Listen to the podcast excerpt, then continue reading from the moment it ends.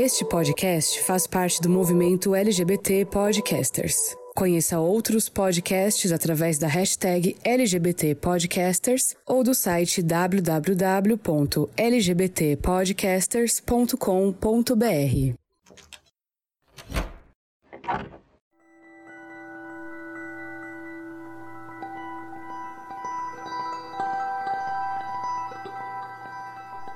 E o calendário mudou.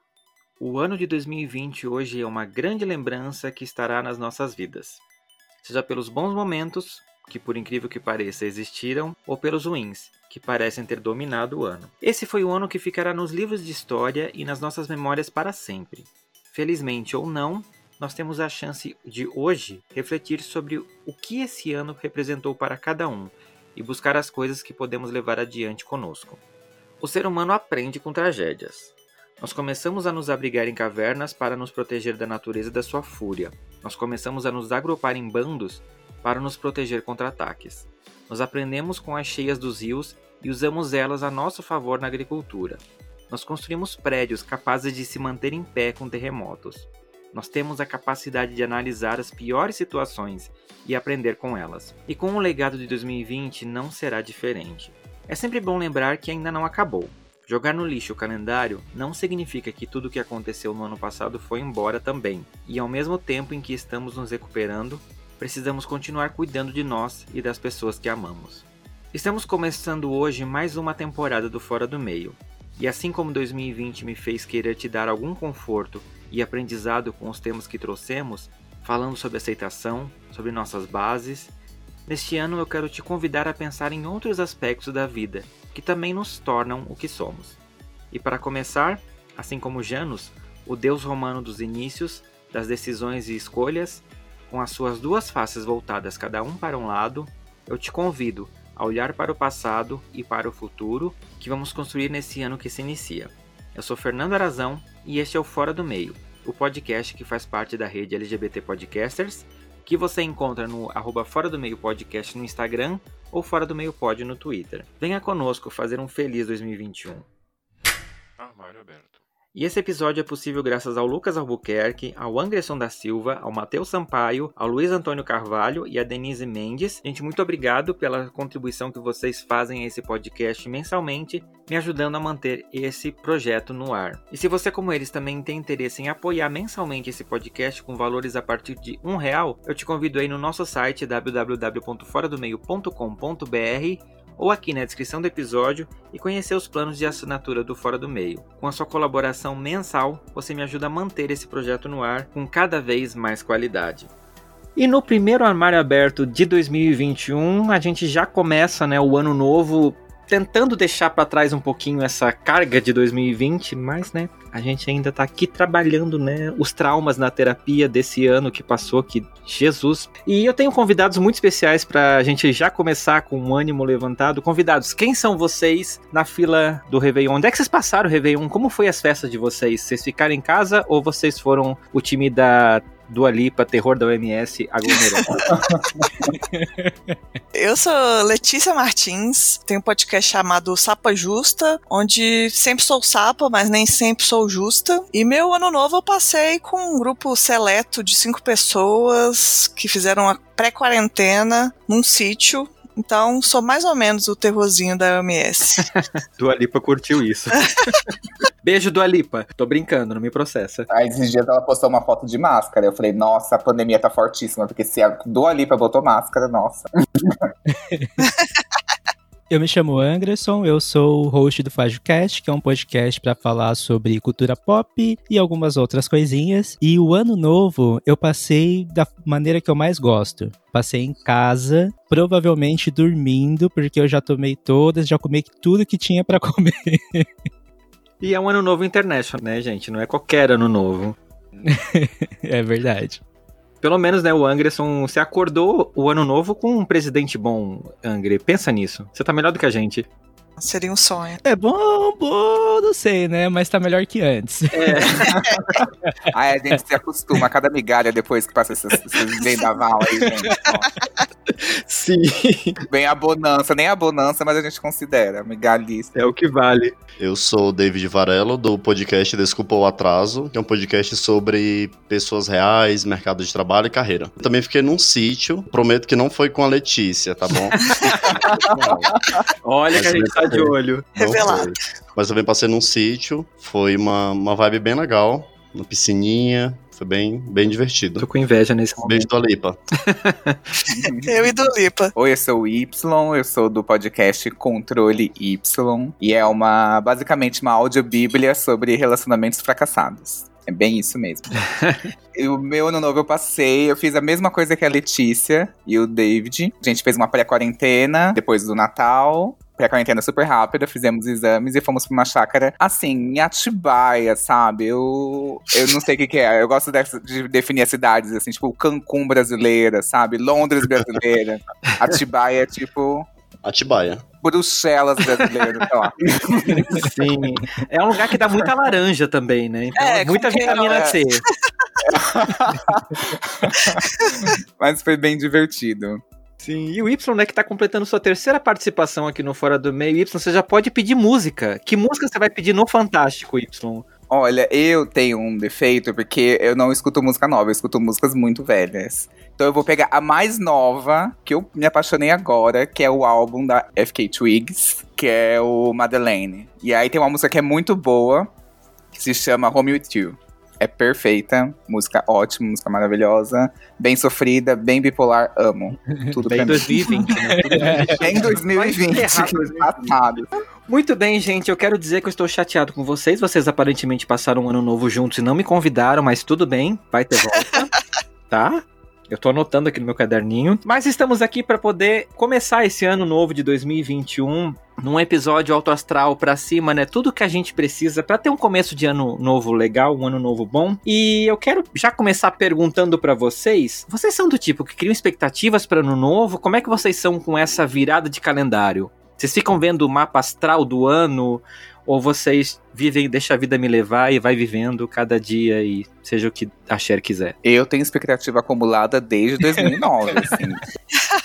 É impossível viver sem expectativa pra mim, assim. Não existe isso. Quando eu vejo essas coisas, ai, não pode criar expectativa. Nossa, gatilho pra mim, porque eu crio muita expectativa. Ah, então eu vou te dar gatilho agora, porque eu sou zero expectativa.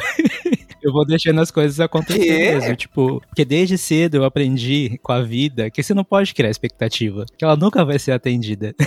então, assim, Deixa a vida me levar, mas é, É, pagodinho, né? no máximo eu faço umas metinhas, assim, tipo, ah, sei lá, eu tô de saco cheio do trabalho, quero mudar de emprego.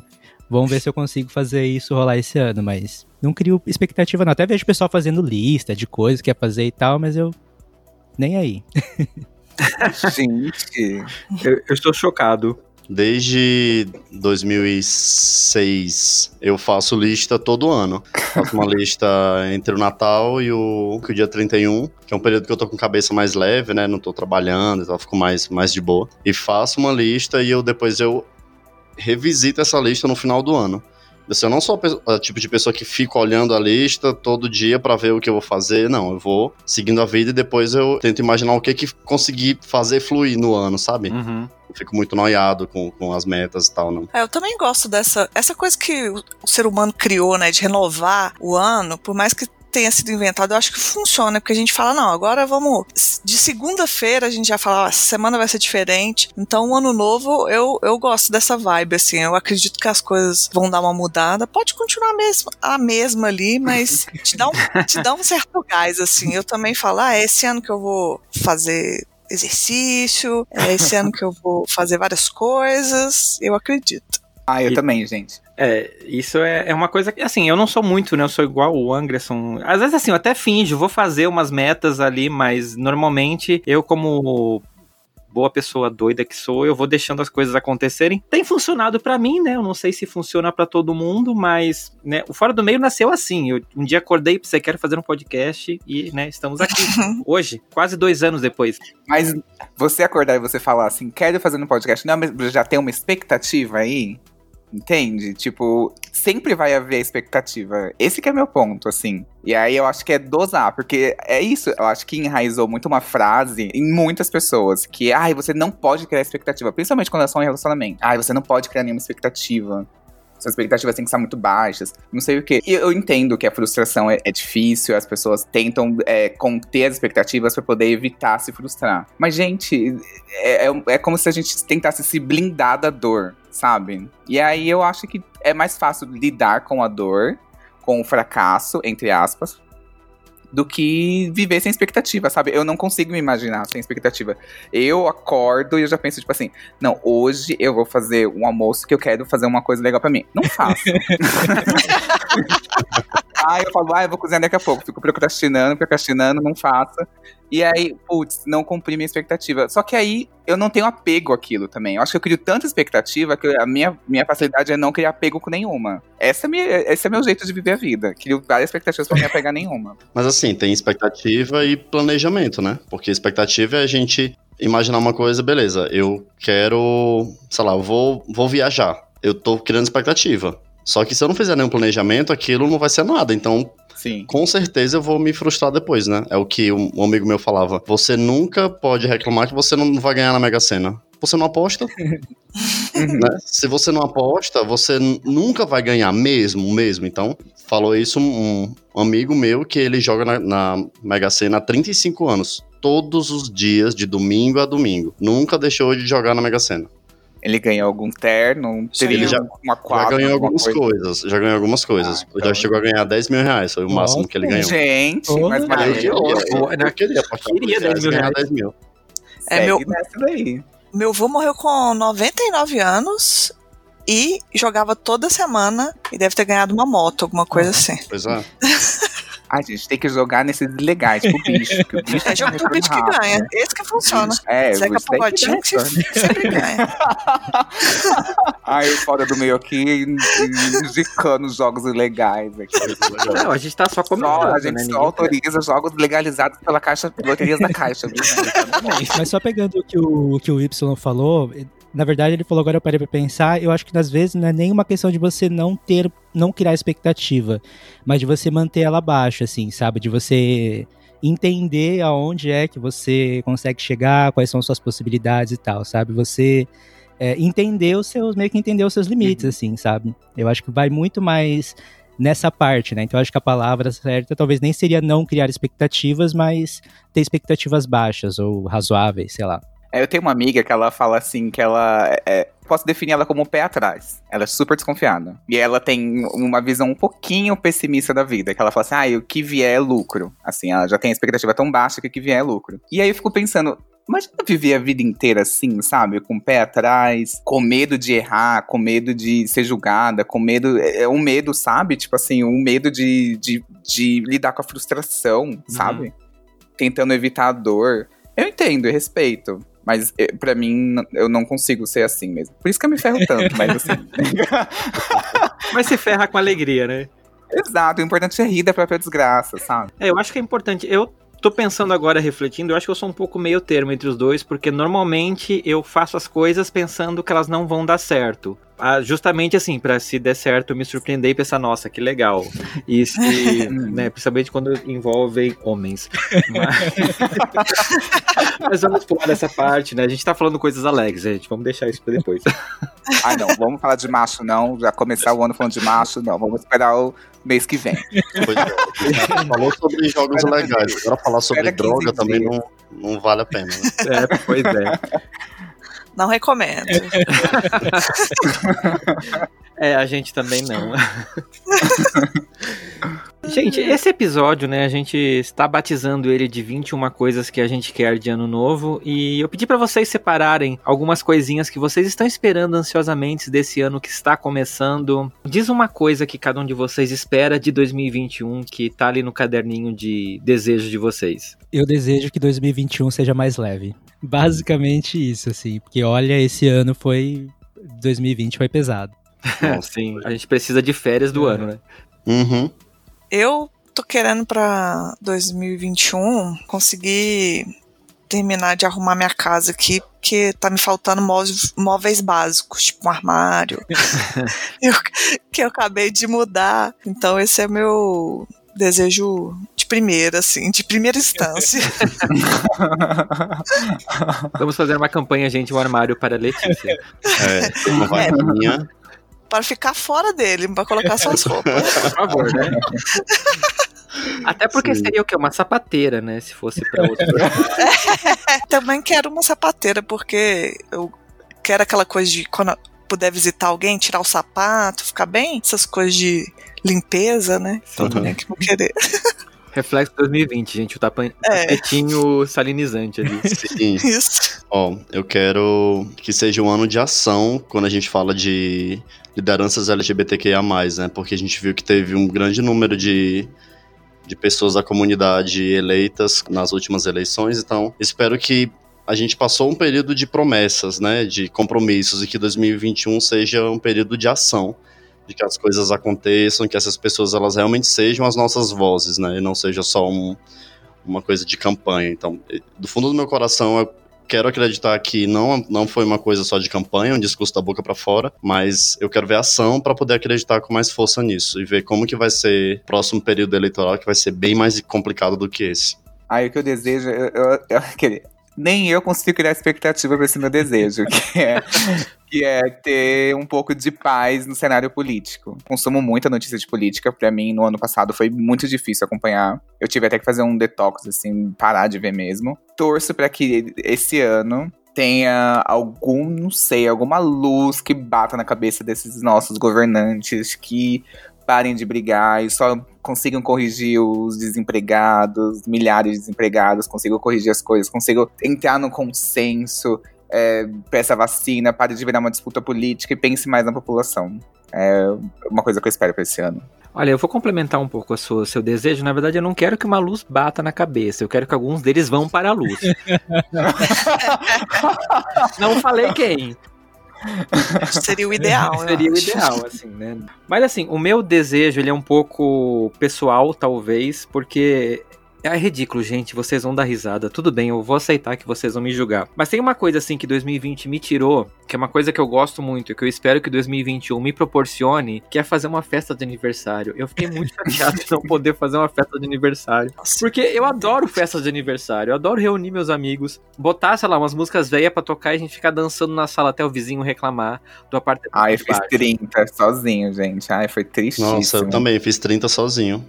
Meu aniversário é bem em abril, tava bem no auge, assim, foi. E, e caía no feriado, assim, ai, ia ser perfeito, gente. Foi flopadíssimo. Nossa, o meu também foi sozinho. Eu acho que é um ótimo desejo, eu também quero. Só complementando uma coisa do Fernando, o Fernando falou assim que queria que as pessoas fossem pra luz. Gente, eu concordo, é que assim, estamos no começo do ano, eu não começo com essa energia. Ai, janeiro, fevereiro, até março, eu tô bom, tipo, super good vibes. Começou abril, perto do meu inferno astral, ele já começa a desejar o mal mesmo, o bral o mal. Acho que em março ali já, já pode ter umas guilhotinas. Já em dá março uma já tá bom. virada, assim, Ah, é. já pode.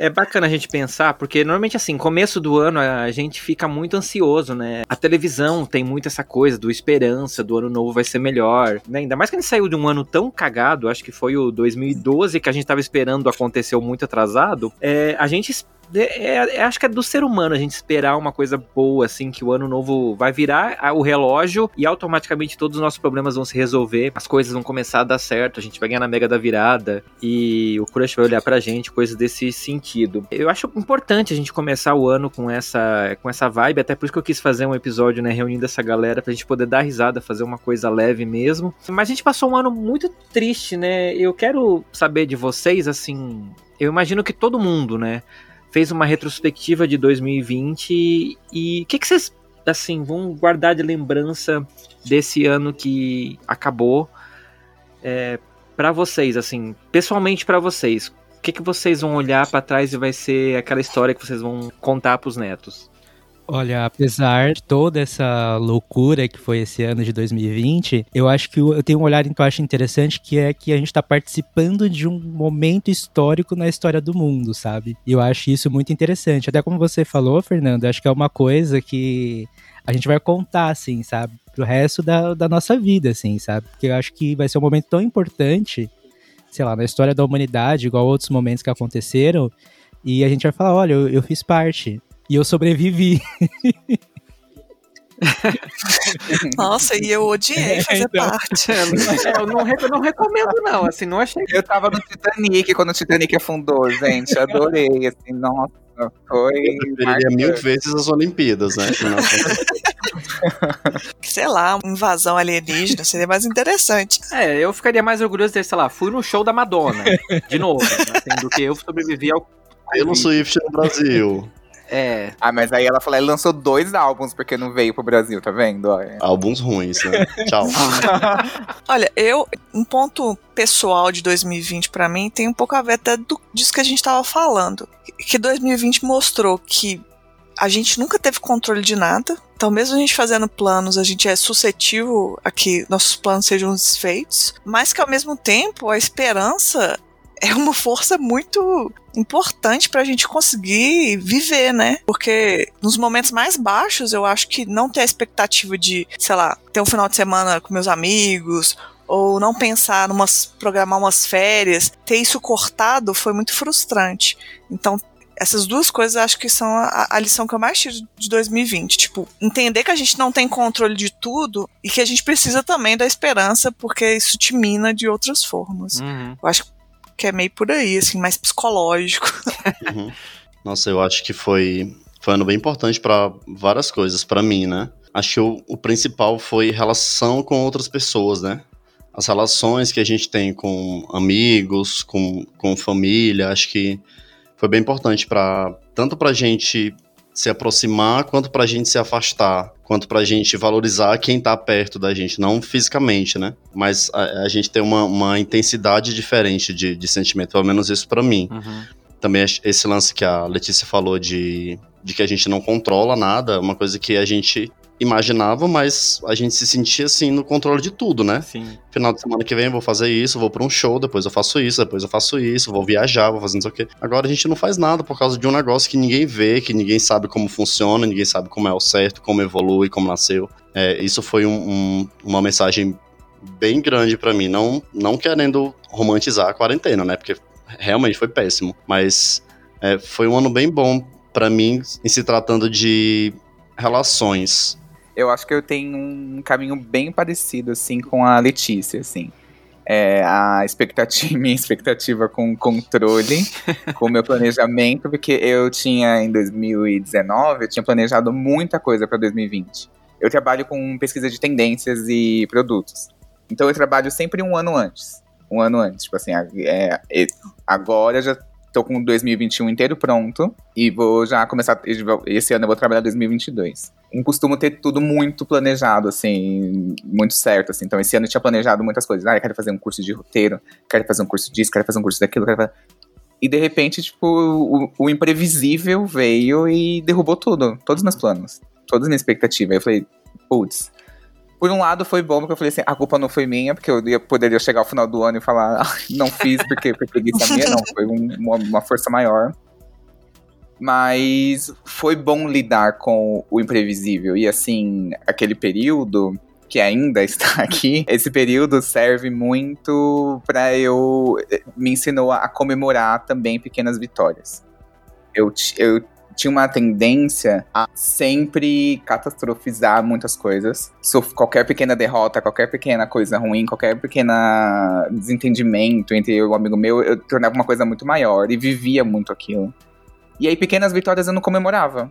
Também era uma coisa, ah, obrigação. Ah, eu me planejei pra isso, tinha expectativa. Ah, veio e era o que eu esperava. Tava dentro da minha expectativa, tava dentro do meu planejado. E não, eu comecei a olhar pra essas coisas. Ai, terminei de ler um livro. Putz, ah, que legal, não sei o que, vou ler outro. Ai, consegui fazer um curso durante a quarentena. Ai, que maravilhoso, não sei o que. Consegui. Então eu comecei a, a conseguir dosar essas coisas. Ao mesmo tempo que algumas coisas eu catastrofizo, coisas negativas, eu também catastrofizo pro bem as coisas positivas também, pra dar uma equilibrada. Foi o que conseguiu manter ali uma base segura emocional pra mim, assim. Sim. É, eu achei interessante vocês falarem isso. Vocês me lembraram a Cher num dos 300 shows de despedida que ela fez, das turnês de despedida. Mas aquela que tá registrada em DVD, ela fala, tem uma parte que ela fala: meu único conselho para vocês jovens é façam o que vocês quiserem fazer agora, porque a gente não sabe o que vai acontecer depois e sempre você pode olhar para trás e dizer merda, não devia ter feito. Mas pelo menos você fez, né? E eu acho que para mim assim, 2020 ele tem muito isso, tem muitas coisas que eu queria ter feito e, né, por motivos de força maior, de ter né, isolamento social e etc., é, eu acabei não fazendo e que talvez se eu tivesse a liberdade de fazer, eu teria tipo, ai não, né, vou ficar em casa aqui assistindo é, sofá, ai não, não vou no bar com os amigos agora, tô com preguiça, sabe esse tipo de coisa que você vai, ah, daqui a pouco eu faço, vai ter outras oportunidades e acho que a gente esfregaram na nossa cara que pode não ter. E eu imagino que pra gente, produtor de conteúdo, isso foi muito forte também, porque é, todo mundo aqui é podcaster, eu não sei como foi para vocês, mas eu olhei para a audiência que eu tenho no Fora do Meio e eu enxerguei que é, eu tinha uma responsabilidade com essas pessoas, por mais assim que as coisas estivessem difíceis, eu não abandonar o meu projeto. Eu, pelo contrário, dar mais força para ele, porque podia ter gente que tava, né, com alguém que passou por alguma situação difícil, perdeu alguém, e eu meio que remoldei algumas coisas que eu estava planejando para o podcast em 2020 para ele ser um pouco mais alegre, dar um pouco mais de, de esperança mesmo, né? Dar aquela. Eu tinha uns episódios muito pesados planejados, e eles foram jogados mais pro final do ano, porque eu, eu resolvi chamar pessoas lá para poder fazer uns episódios mais alegrinhos. Então, o Criança Viada, por exemplo, é um episódio que não estava na minha, no meu planejamento, mas eu pensei, é um assunto que as pessoas podem ouvir e a gente vai se distrair um pouquinho. Né? Como que foi para vocês esse. Vocês tiveram isso também no podcast de vocês? Ah, eu criei um podcast na quarentena, né? Então, sim, eu, eu sou. Eu escuto podcast desde 2009, né? Uau! Eu escuto muito podcast. E eu sempre falei que eu ia fazer um podcast e sempre falava assim: ah, mas eu fazer um podcast? Eu não tenho nada de interessante. Sempre aquela síndrome de impostor e tal. E, eu, e aí, nesse momento, eu falei, gente, é, eu tenho que fazer agora, agora é a hora para fazer. Senão você é então... eliminada, né? E daí você descobre que você não era impostora. Exatamente. Eu, tô, eu estou me acusando de impostora nesse Among Us da vida. Então, para mim, fez total diferença, porque foi o que me falou, vai fazer agora. Então, por si só, meu podcast foi criado nesse momento. Eu consegui olhar muito mais para mim como ouvinte de outros podcasts. Assim, eu escuto muitos outros. E isso que o Fernando falou, eu como ouvinte senti um pouquinho dessa falta, assim, de coisas leves durante o momento. E aí, porque teve um período ali que foi de, não sei, abril até julho, foi muito pesado, muita coisa de política, você não tinha nenhum alívio, sabe? Então, eu, como ouvinte de outros podcasts, eu tinha essa necessidade de falar, tipo assim, meu, eu preciso ter um alívio. Eu quero ouvir, tipo assim, um povo falando de nada, sabe? Tipo, só quero ouvir pessoas falando num tom leve, um, um assunto leve, um assunto engraçado que eu queira. E aí eu trouxe isso pro meu podcast. Sim. Tipo, foi quando eu falei muito mais putaria. e deixei bem mais leve, assim, nesse sentido, sabe? Tornei ele muito mais engraçado. Sim. Tava tendo um, um, todos os podcasts que eu tava ouvindo acabar migrando para o assunto coronavírus em algum momento. Eu fiquei tipo assim, gente, Sim. eu não quero ouvir disso mais. Sim, Sim tipo, e, e, uma coisa que me incomodava eram pessoas que falavam sobre a quarentena em maio. Sabe? Tipo assim, tudo bem, estamos de quarentena, mas as pessoas falavam só que não tem prazo para acabar isso aqui, sabe? Tipo, e, e, aí me dava uma agonia, porque a pessoa falava de um ponto. Muitos podcasts, eu até parei de ouvir muitas coisas, fiz uma limpeza no meu feed, que as pessoas falavam muito de um ponto de vista muito privilegiado, muito como se tivesse escolha, e fala aquilo com uma naturalidade, não sei, muita coisa me incomodou. Sim, eu fiz uma limpa nas minhas redes sociais, assim nesse período? Olha, no FajoCast não, não mudou muita coisa, assim, porque o FajoCast basicamente é um podcast sobre cultura pop, né? Então ele por si só acaba sendo uma, uma temática um pouco mais leve. Mas o que eu percebi de mudança, assim, durante a, a quarentena é que nem, por exemplo, como a Letícia falou, né? Que o podcast dela surgiu durante esse período. É, eu percebi as pessoas muito mais receptivas para fazer a gravação do podcast online, né? Através da internet. Uhum. E isso me possibilitou conversar com diversas outras pessoas e, e outros podcasts que foram surgindo durante essa quarentena e que foram agregando de uma maneira bem interessante, assim, no, no podcast, que ajudaram, inclusive, a dar outras ideias pro podcast, para coisas que eu quero fazer futuramente. Então foi bastante benéfico. Então, até também a questão da, da rede dos LGBT Podcasters também, que a gente acabou conhecendo muito mais podcasters e trocando muito mais ideias, né? Então, isso de certa forma também acaba influenciando no tipo de conteúdo que a gente vai produzir no final, né? Uhum. O Desculpa o Atraso, ele também nasceu na quarentena. Eu prometo que não foi no mesmo sítio que a coisa. Gente, tá muito estranha essa história.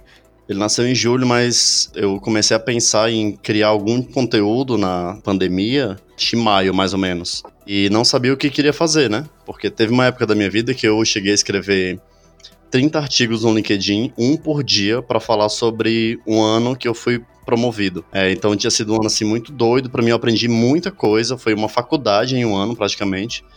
Aí eu construir isso. Então eu fiquei pensando, ah, eu quero fazer a mesma coisa, mas eu vou fazer o quê? Não vou escrever durante a pandemia, que eu não sei quando vai acabar, né? Uhum.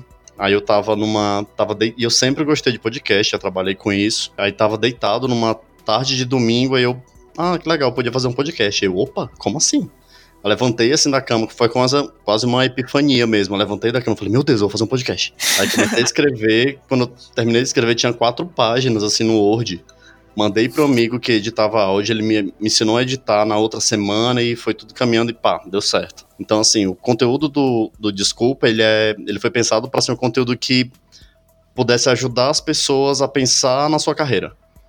Eu sou uma pessoa muito analítica para as coisas e muito observadora. Eu gosto, adoro chegar num. Quando eu chego num emprego novo, eu gosto de ficar a primeira semana só observando tudo. Sabendo o que está acontecendo, como as pessoas funcionam, como que vai funcionar a relação e tal. E eu observo muito o que acontece no trabalho comigo, né? Então eu pensei, não, quando eu não estou satisfeito, eu percebo e eu luto por aquilo para poder ficar satisfeito, ficar feliz, né? Para manter minha saúde mental em dia. E conversando com alguns amigos, percebi que isso não era, obviamente, não era um padrão, né? Eu falei, não, então vou tentar construir um conteúdo que seja que seja assim, seja um, um clique para a pessoa, sabe? Para a pessoa começar a pensar o que, que ela tá fazendo da vida mesmo. E nasceu Desculpa o Atraso, e no primeiro episódio já cheguei a receber. No primeiro episódio, recebi uns dois feedbacks e eu falei: olha, eu posso parar agora de fazer. Porque é exatamente esse o objetivo. Tanto é que desde o começo os amigos falaram: ah, coloca a meta de audiência, coloca, já tá vendendo, tá recebendo dinheiro pelo programa, e eu, gente, meu objetivo de verdade, não é da boca para fora, de verdade, não é esse. Eu recebi dois feedbacks no primeiro episódio que eu guardo eles assim como o meu tesouro. E a cada episódio acontecem mais coisas que eu fico mais satisfeito com tudo e percebo quão foi positivo ter criado Desculpa na pandemia. Então, é, não agradeço a pandemia, né, mas eu agradeço pela criação do podcast, do jeito que, do jeito que ele nasceu. Então, como diz a Anitta, eu agradeço a mim mesmo. Adoro. É, e agora, né, pra gente continuar nessa vibe, qual é o outro desejo que vocês esperam, assim, ansiosos de 2021? Que vocês têm na listinha ali no caderninho de coisas que vocês querem dar um check no final do ano? Eu vi um outro dia o vídeo da Nathalie Neri, que ela usou um termo que eu achei muito bom, que é destralhar, que é você se livrar de coisas tipo de tralhas, né? E aí eu levei isso para um, um, caminho holístico, né? Então tudo na vida eu quero que destralhar, eu quero, ah, não tô usando essa roupa, eu quero doar. Ah, tô cheio de coisa aqui, aquela coisa que você fica guardando achando que vai precisar, quero doar. É, pessoas na vida que não estão te acrescentando, vou doar também. Boa. E... Doa pra luz. Doa pra luz. É, a gente também pode estralhar ali, né, politicamente, um monte de governante que não faz nada, que só, só é uma tralha no nosso país. Até a família então, inteira, né, de governante. É, a família inteira de tralha é pra gente destralhar. Então eu tenho, esse é um do, do desejo. Fazer uma limpa mesmo, né? Uma coisa mais, mais assim. Olha, eu adorei, eu vou adotar isso, inclusive. Olha, eu vou dizer que para esse próximo, eu falei, eu falei no começo, né, que eu não queria muitas expectativas, mas tem uma expectativa que eu tô criando para esse ano de 2021, que eu resolvi adotar o que o David falou de você ter um planejamento. E aí eu criei um planejamento para poder fazer as coisas que eu quero fazer, né, do podcast e tal. Só que aí tem um pequeno problema nesse caminho que eu sou de Ares e eu tenho ascendente aquário. Então, eu sempre acabo desviando do caminho totalmente. E eu, por isso eu tô com uma alta expectativa esse ano para ver se eu consigo seguir o meu planejamento, entendeu? Porque no. E é que não tinha nenhuma expectativa, vocês estão vendo aqui, Pois né, é, gente? pois é, Enfim, a hipocrisia aqui, ó, vocês estão vendo. Eu fiquei traumatizado, porque em 2019, começo de 2020, eu tava assim, a música do Emicida. Ano passado eu morri, mas esse ano eu não morro. Aí agora veio o coronavírus. Do Aí Belchior. agora. Do Belchior, hein? Do Emicida não, música do Belchior. Ah, Era o sample é do... o tempo, é o tempo, desculpa. Então agora vamos ver se dessa vez vai dar certo, né?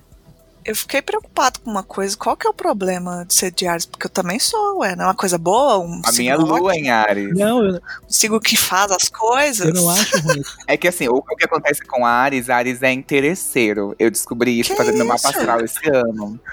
E eu fiquei muito ofendido. Ele falou assim: ah, você tem a lua em Ares, você é interesseiro. Porque Ares é um signo interesseiro. Eu falei, como assim? Tô pagando esse mapa astral pra ser humilhado? Como assim? Aí ele falou assim: que Ares, enquanto ele tem o interesse, enquanto aquilo prende a atenção dele, seja uma pessoa, seja um assunto, seja um projeto, ele tá todo gás. No momento que ele perde o interesse, ele totalmente despana, assim. Sou obrigada a É, isso é concordar. verdade. E aí eu tive que falar minha boca quando ele falou isso. Eu falei, deveras, deveras. Não, mas aí tem o. eu já ia me defender, mas tá certo. Mas aí tem o ascendente aquário, né? Que o ascendente aquário é a criatividade. Aí você pensa, o ascendente aquário com a impulsividade de Ares. Eu faço um planejamento, outro dia eu faço outro e resolvo seguir o outro e já era. Dane-se. Compra um planner, querido. Compra. Já comprei. Menina, você não tem ideia das coisas que eu já fiz pra tentar me organizar e tentar seguir. e a quarentena é Eu só acho que isso. esse- Eu acho que pra mim o que salva esse podcast, considerando que eu sou de Sagitário com ascendente aquário, é a minha lua em virgem, que eu sou a pessoa, né, planejada certinho só com podcast, Gente, uma coisa que eu amo. O, o David é do quê? Qual que é o seu signo? Eu sou taurino, com lua em Ah, eu também sou taurino. Não, mentira. Ascendente Sagitário e lua em escorpião.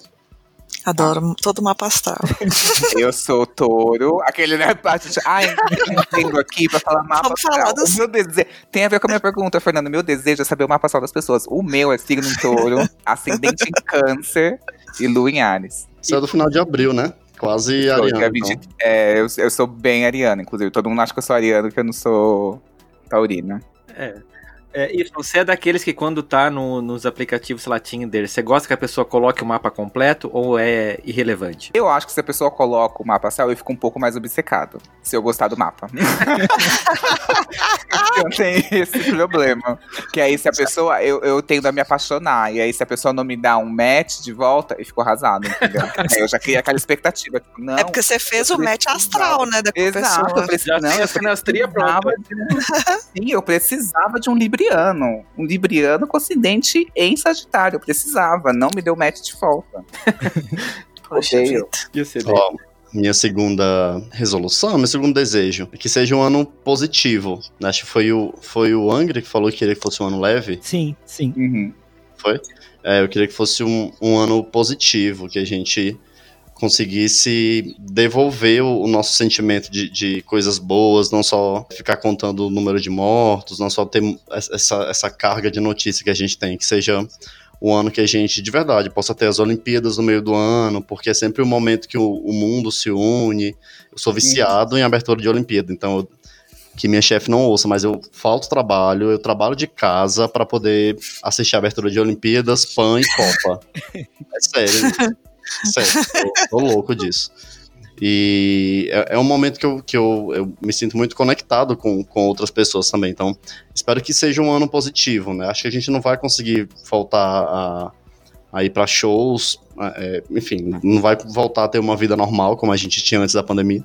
Mas eu quero que seja um ano que a gente consiga enxergar mais uma, uma um, um final para isso, sabe? Então eu espero que 2021, como eu já vi em uns lugares, seja o ano 1 pra gente, que a gente consiga ver muita, muita coisa massa pra frente. Ele pediu a abertura das Olimpíadas para 2021. Eu vou pedir aqui um ano com consciência para as pessoas. Tipo, de, desde uma coisa simples que é, ai, sei lá, ambiental, alguma coisa bem simples de consciência mesmo, assim. Pode até soar um pouco arrogante, assim, mas que as pessoas consigam se desconstruir um pouco. Em qualquer coisa, pode ser qualquer âmbito da vida delas. Ai, seja no como cuidar do meio ambiente, como prestar atenção, é, prestar atenção nas outras pessoas, prestar atenção nela mesma, na saúde mental dela, desconstruir toda essa questão de preconceito com saúde mental. E principalmente essa de acreditar em político idiota, sabe? De fazer político ídolo, de político ídolo, sabe? Isso me irrita bastante, assim. Nossa, eu tô me sentindo péssimo aqui, que eu tô sendo muito egoísta, mas tudo bem, gente. Vocês vão entender. É o signo, é o signo, tá? A minha, a minha nova resolução de meu maior desejo de 2021 é vo poder voltar a viajar. É, por que eu tô falando isso? Esse ano eu né, vou ser tio de novo. Minha irmã caçula está grávida e por conta do coronavírus, né, eu moro em São Paulo, eles moram em Santa Catarina e eu não vou para Santa Catarina enquanto eu não tiver o, a vacina, né, no meu bubum tantan, porque, né, eu vou para lá, eu fico na casa da minha avó, que tem quase 90 anos, então zero condições de eu sair daqui para ir para lá. Vou perder a primeira gravidez da minha irmã, e isso me dói um pouquinho, porque, né, é um momento muito legal. É, e eu não vejo a hora de poder entrar num ônibus, entrar num avião e ir lá e poder conhecer o meu sobrinho. E é, é por isso que eu quero muito voltar a viajar. É, desculpa se está sendo muito não é egoísmo, não. Jamais. É lindo. Ele apelou, ele apelou, ele apelou para o sentimentalismo, mas tá assim. pois é, mas, mas é, é só por isso. E você que está ouvindo essa conversa, olha só que novidade bacana. Agora você tem mais uma opção para entrar em contato comigo aqui no Fora do Meio. Você pode falar comigo através do WhatsApp, o número 11 95377 9241 você pode entrar no grupo de ouvintes do WhatsApp e também mandar sua mensagem aqui para mim, mandar seu áudio e me ajudar a conhecer um pouquinho mais você que ouve esse podcast. Lembrando também que nós temos um grupo oficial do Telegram, todos os links estão aqui na descrição do episódio. E vocês tocaram num assunto que eu achei muito bom, eu acho que já linka um pouco com o que a gente vai falar. 2020 foi um ano complicado para muitos setores. Mas pra gente, né, como pessoas LGBTs, eu acho que foi um ano muito peculiar, porque a gente viu de novo é, a comunidade sendo atacada, né? Tem certos presidentes que quando querem irritar na internet só falam mal da gente, né? A gente é tão maravilhoso que ele não consegue. Não consegue tirar da boca, né? Ele. Pois é, ele precisa se ancorar na gente para ter algum sucesso na vida, porque sozinho ele não, não tem. Mas fora isso, assim, a gente comentou, né? As eleições tiveram recordes de pessoas LGBTs. É, o que, que vocês enxergam de 2020 para a comunidade LGBT e o que, que vocês acham que a gente pode esperar de 2021 para a nossa comunidade? Um desejo que eu espero, assim, a gente fala muito sobre consciência de classe, né? Eu acho também que é importante ter uma consciência LGBT, né, digamos assim. Porque é difícil você ir lá e educar, sei lá, seu tio bolsominion. É uma tarefa muito, muito árdua, né? Tipo, fazer isso. Mas para mim me dói muito mais é quando eu vejo ataques dentro da comunidade mesmo, né? Por exemplo, é, eu como sapatão, volta e meia vejo sapatões tipo transfóbicas. Uhum. Então, é, eu vejo que consciência dentro da importância de você já ser um, uma, uma letra isolada parar de isolar as outras que estão dentro delas, né?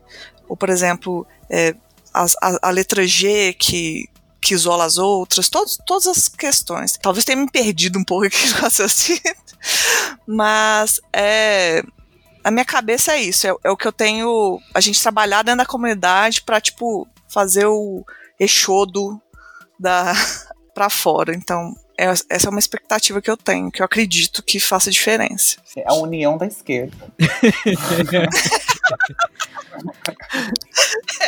Só complementando o que a, que a Letícia falou, eu acho que uma coisa muito interessante que eu vi no ano de 2020 é que muitas pessoas LGBT, trans, pretas, começaram a ter uma certa, é, uma certa ascensão nas redes sociais, assim, né? É claro que, obviamente, teve o movimento de novembro, onde um monte de gente segue, de repente não tem ninguém interage, ninguém vê nada e tal, mas assim, eu vi umas movimentações muito interessantes, eu vi uma, a união de uma galera que faz parte da comunidade, principalmente dessa comunidade trans, comunidade preta, LGBT preta e tal, que eu achei muito legal a galera é, se unindo mesmo, assim, sabe? E, e eu uhum. espero que em 2020 isso se levante cada vez mais, sabe? Porque ainda assim é muito, apesar desse de ter esse aumento e as pessoas estarem fazendo publi e tal, essas coisas, ainda assim é muito pequeno perto do que a gente tem hoje em dia. Então, eu espero que em 2021 as pessoas, essas pessoas as consigam ter cada vez mais destaque, sabe?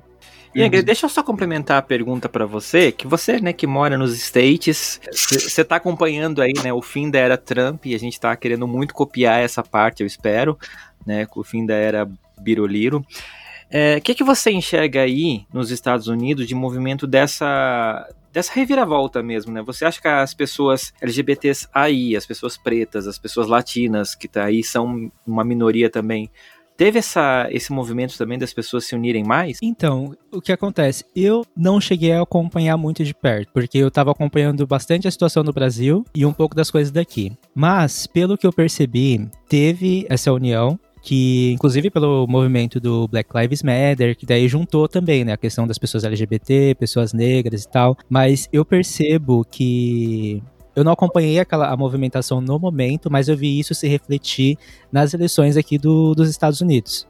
Né, porque uhum. é, é, é, muito claro assim o, o reflexo que to, toda essa movimentação teve, sabe? Todo os artistas se movimentando, falando para as pessoas irem votar, é, todo tipo de artista, sabe? E eles, inclusive, incluindo, tipo, Black Lives Matter em tudo, e todas essas movimentações que a galera viu acontecendo durante todo esse tempo, você percebe que realmente teve, teve um reflexo na, na sociedade, tanto que se refletiu na, na eleição não só do, do Biden, como do, dos outros candidatos.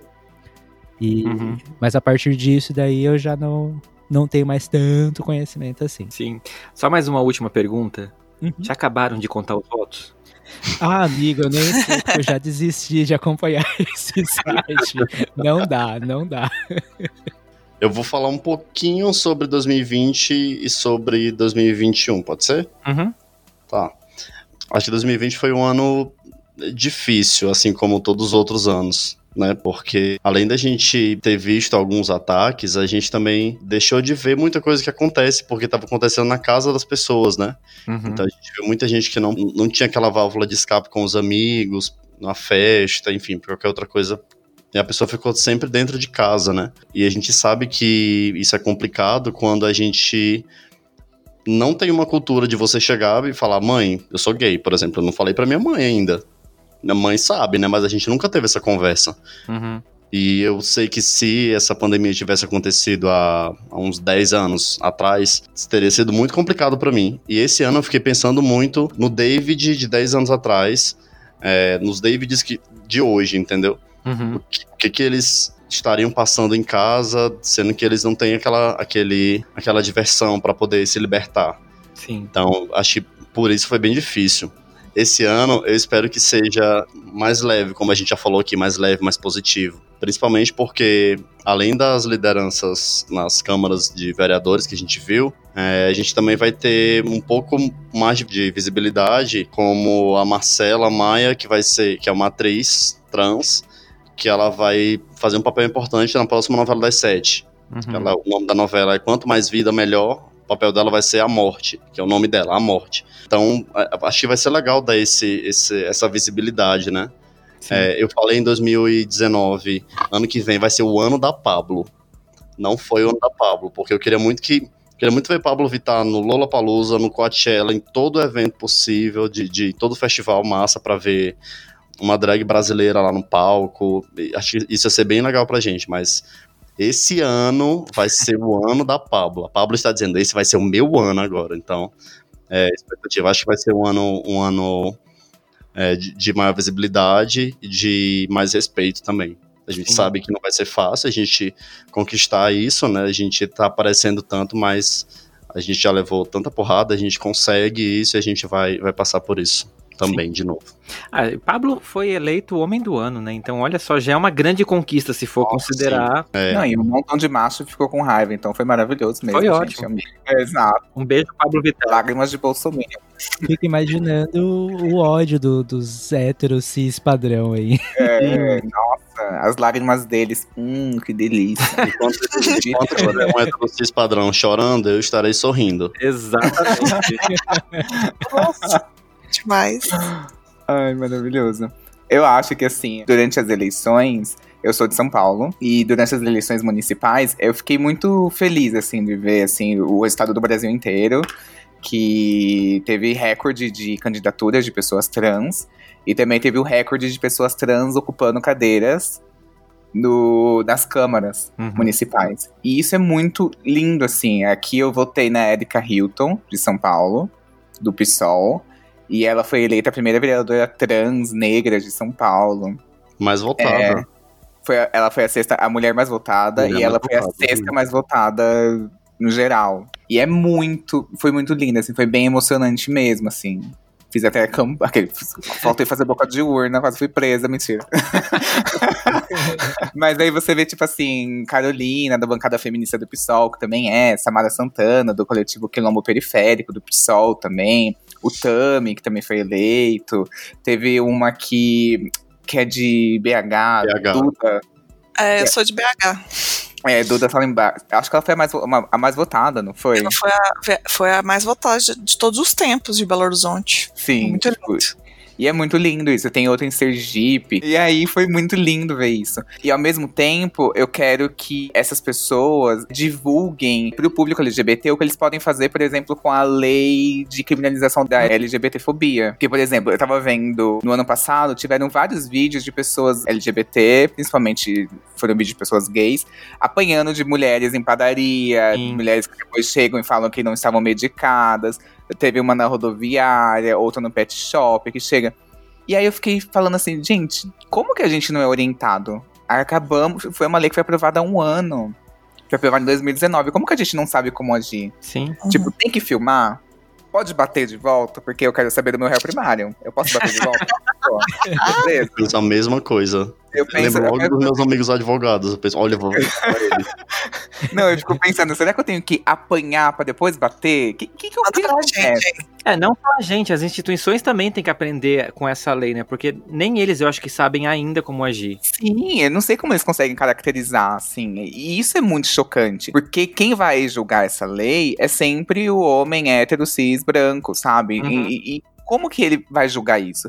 Como que isso chegou para essas pessoas? Como que essa lei vai ser visualizada por delegados, por, por, por advogados? Como que, isso- como que eles vão visualizar essa lei, sabe? Eu acho que é muito sobre educar mesmo. Sim. Enfim, a gente tá falando aqui, é, co- cobrando um posicionamento de um governo federal extremamente LGBTfóbico, mas que é necessário vir da própria comunidade isso, sabe? Essa educação. Porque eu fico pensando, Deus, Deus, nunca bote uma pessoa dessa na minha frente que eu acho que eu perco o réu primário, assim, porque eu, eu me admiro com essas, com essa, é, eu vi esses três vídeos, eram três gays, assim, eu, eu admiro essas três gays que conseguiram se segurar, filmaram, uma até, duas apanharam e não fizeram nada, não bateram em mulheres, e aí eu fico assim, caraca, eu não sei se eu conseguiria, sabe, mas eu queria ter mais orientação sobre isso, sabe, Não, é isso. se eu posso perder meu réu primário, por bater na cara de uma homofóbica, Sim. queria saber. É, é importante a ver gente compensa. conversa. Uhum. Iniciar esse diálogo, porque é isso, tem um ano, de- dois anos dessa lei, vai fazer agora, e, e tá. Onde tá o. A, a- onde concretiza essa lei? Uhum. Tipo, ela saiu do papel, de fato? Cadê as pessoas presas? Cadê as pessoas julgadas? Essa pessoa vai fazer o quê? Vai me dar uma cesta básica? O que que acontece com ela? Sim. É, é uma. A gente né, falou um pouquinho sobre isso, né? No começo lá do Fora do Meio, da questão da equiparação com o racismo, mas é isso, né? Uma pessoa negra, ela tem muito mais consciência do que é racismo, do que às vezes a gente LGBT, do que é uma LGBTfobia. Até onde vai esse limite? Porque ele é muito recente pra gente, né? Até então Uhum. você tinha que sofrer calado. Agora o jogo virou, mas tipo, você não tem as armas ainda pra. Poder se é. resguardar. tipo, é, eu quero um advogado orientando. Tipo assim, olha, querido. Um aplicativo. Aqui, uma sugestão aqui, já, gente. Um aplicativo que fala assim: olha, tem uma homofóbica aqui, o que, que eu faço? Posso bater? Ele vai falar, Sim. pode, espera ela te bater pra você bater de volta. Eu vou fazer isso, entendeu? Uma orientação, gente. Orientação. Eu quero um aval que um eu aval, bater. na verdade, eu quero só um aval. Se eu morder e arrancar um pedaço da cara dela?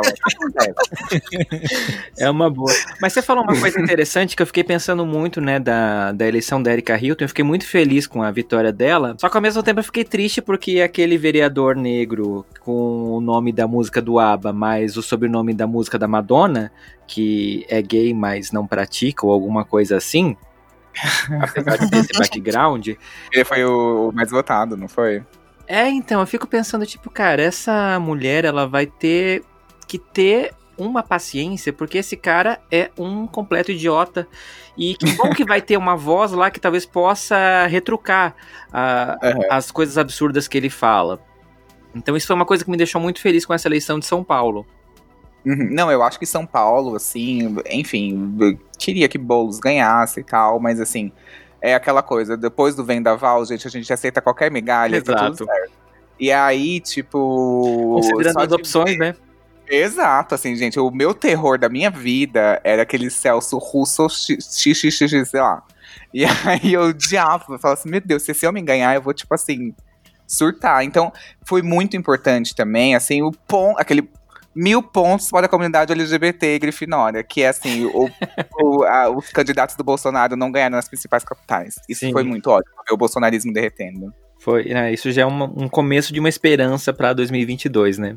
Sim. Sim. Ele ficou des... Naquela semana, gente, ele ficou tão desesperado. Era ótimo ver ele, adorava ele. Ai, não quero falar nada, tô arrasado. Ai, era muito bom, gente. Apagou Deus tudo, tô chateado. Não Ai, quero, começar, não quero começar com essa energia esse ano, não quero, mas foi muito bom ver aqui.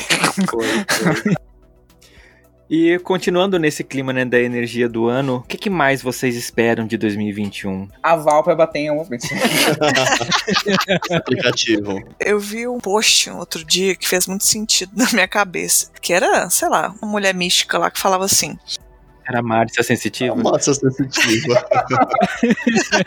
Pior que não era ela, não. Beijo, Márcia. Mas ela fala várias coisas sensatas também. Mas era assim, era bem simples. Eu falava.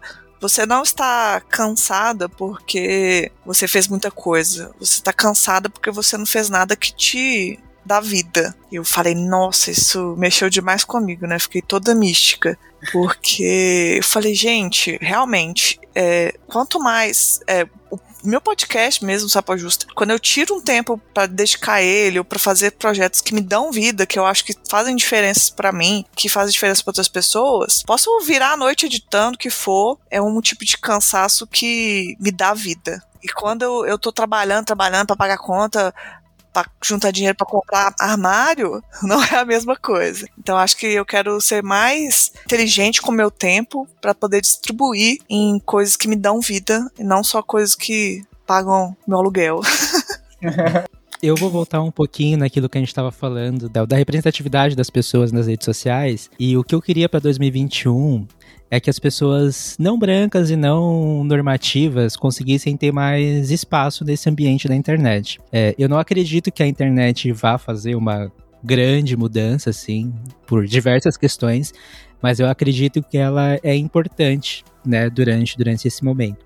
E aí, hoje em dia, essas, as pessoas elas são impedidas quando elas não são impedidas porque elas não têm o material para ter acesso, né, um celular, uma câmera, alguma coisa para produzir algum tipo de conteúdo, elas se encontram com o problema nos algoritmos dessas das redes sociais. Então a gente já viu Twitter, Instagram, Facebook.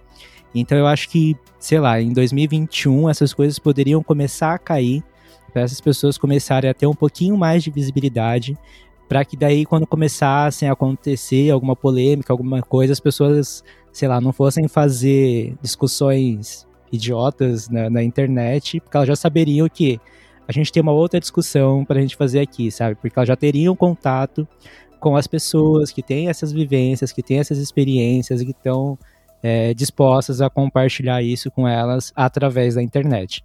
Então, o meu desejo para 2021 seria isso, assim, essas pessoas terem conseguirem ter mais visibilidade, né? É um avanço muito grande na discussão, né? Porque senão, se elas não têm representatividade, a gente tá voltando pro básico, né? Sim. Sim. É, eu só lembrei da Globo News discutindo os movimentos, né, do Black Lives Matter dos Estados Unidos com um cheio de gente branca falando, né? Parece um sketch de humor. É, exatamente. É. Eu tava vendo no ano passado, é, tem um prefeito que ele é de São Bernardo. E aí eu tava entrando no Facebook, nem entrava mais no Facebook direto, assim, aí eu acabei vendo um comentário desse prefeito de São Bernardo que foi sobre aquele caso daquele homem que foi morto no Carrefour. Ele se solidarizando, ai, sinto muito, foi uma questão de racismo, blá blá blá blá. Eu falei assim, gente, nem sigo esse prefeito de São Bernardo do Campo, que esse desgraça tá aparecendo aqui na minha coisa, fazendo essa, isso daqui. E aí veio um comentário, aí eu vi porque um comentário de uma menina da minha faculdade tava lá falando assim, não foi racismo, tá fazendo palanque político, o delegado já falando isso aqui, nananana. Aí eu olhei e falei assim, que desgraçada. Aí eu pensei só em deletar ela, bloquear, não sei o quê.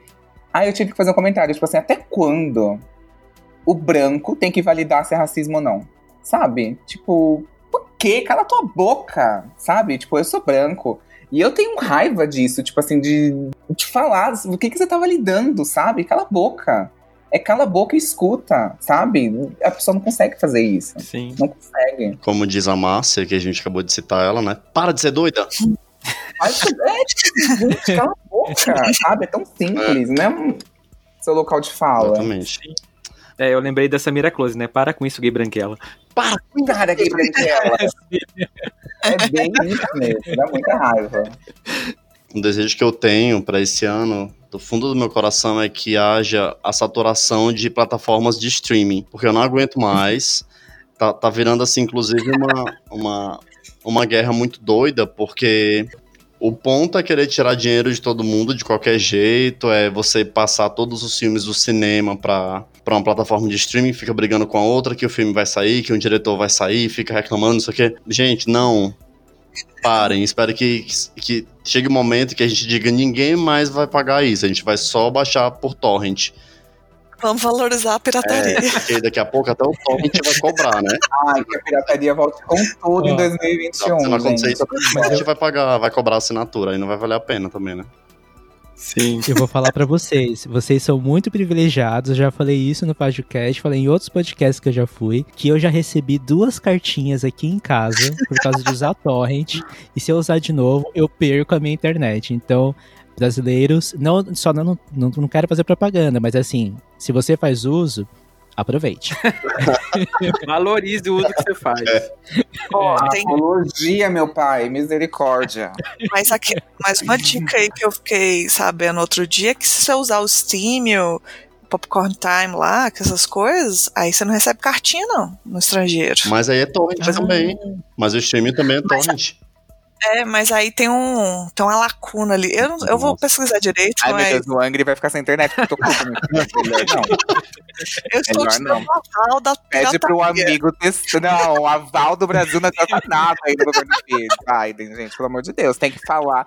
Pede pra algum amigo seu testar. Entra nesse site, você consegue ver esse vídeo. Se ele não receber uma carta nos próximos 10 dias, aí você vai. O- Manda entendeu? americano aí. Se o podcast parar, vocês já sabem que é culpa da Letícia, né? Então, É, Exato. O podcast sair do ar, eu, já sabe, né, gente?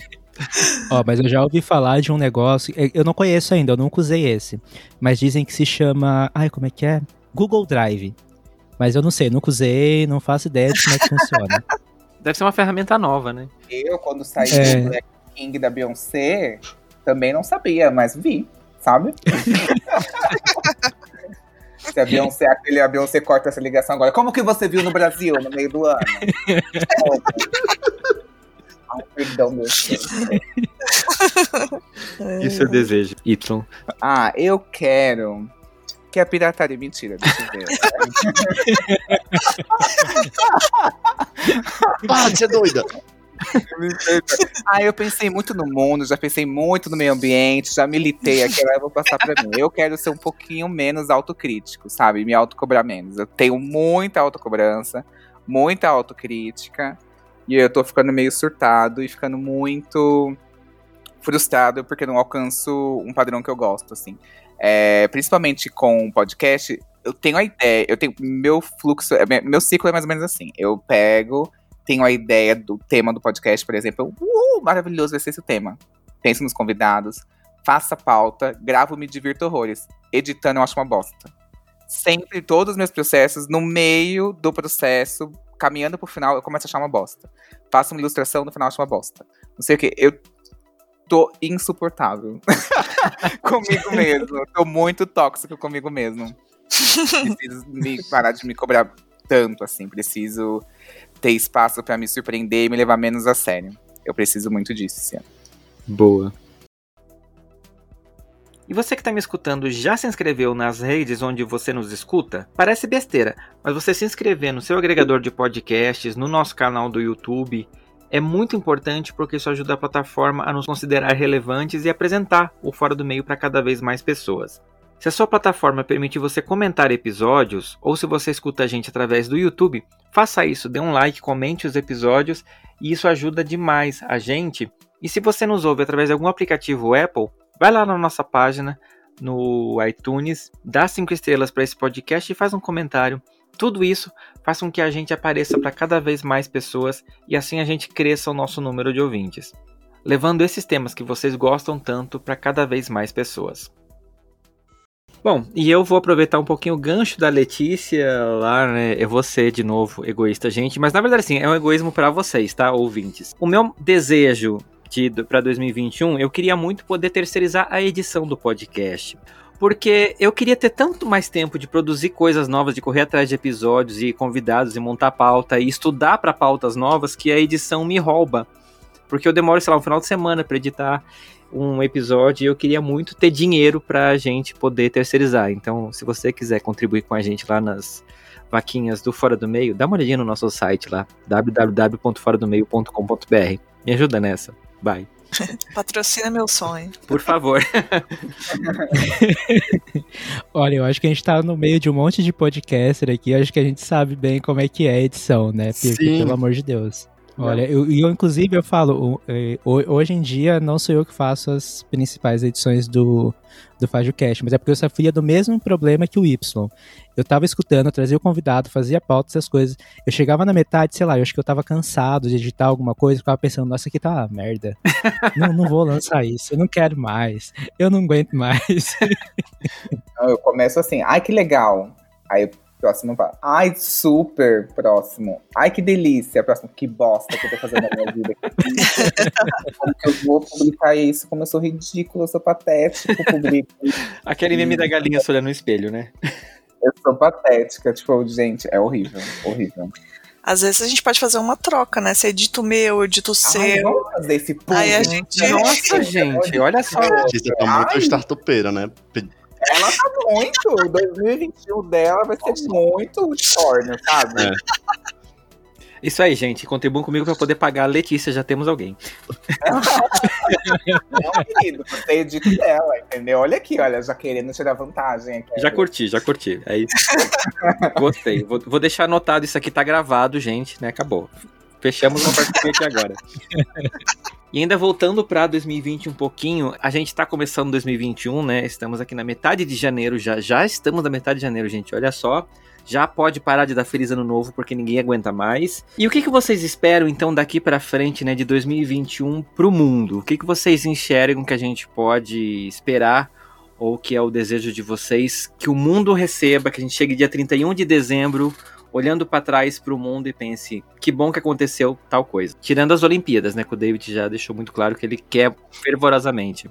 Tenho alguns desejos grandiosos assim, né, que são uma consciência global, né? Eu acho que pensar um pouco nisso. 2020 me, me fez pensar muito que o ser humano está muito doido, muito mais doido do que eu achei que ele estava em 2018. e 2019 achei que não podia piorar, então. Tá escalonando, assim. Tá escalando o negócio e eu falei, gente, não vou conseguir lidar, não. Então, quero uma baixa nessa, nesse escalonamento de podridão do povo para um rumo de esperança, assim. Eu quero poder acreditar. é meio que por aí, assim, então. Agora entra o insert daquela vinhetinha da Record. Você acredita em milagres? é, eu, eu fiquei viajando um negócio também, né, que a, a, coronavírus é, criou muitas fronteiras, né? A gente não pode ficar transitando e tal. Achei que ela fala transando, eu falo, o quê? Também não muito, né? Gatilho. Tirar o tempo perdido, né? De 2020. Olha, a gente nem fala nisso porque, Ito, você lembra da nossa gravação do episódio Invasão Hétero que eu falei, né? Que a Damari Uhum. tinha conseguido. Então, olha só o que aconteceu. Tá feliz, danado? Tá feliz. Apesar que tem tanta gay aí furando, querido, aí, que eu falo, nossa. Mas, mas a parte que eu ia falar, transitando fronteiras, não transando fronteiras, né? É porque a doença virou uma barreira, né? E a barreira antes conhecida de transitar entre lugares foi sempre imposta pelo ser humano, né? Então eu tenho uma, uma esperança meio doida, assim, de que é, a gente, depois que passar essa, essa doença, a gente destrua essas barreiras criadas também. Bem utópica, né? Mas se eu não acreditar nisso, vou acreditar em quê, né? Sim. Olha, pelo menos no encontro de podcaster, gente, que eu posso voltar a gravar presencial, porque eu tô com saudade de comer bolo com as pessoas. Ah, é verdade. O Fernando serve um café da manhã maravilhoso, um catering incrível.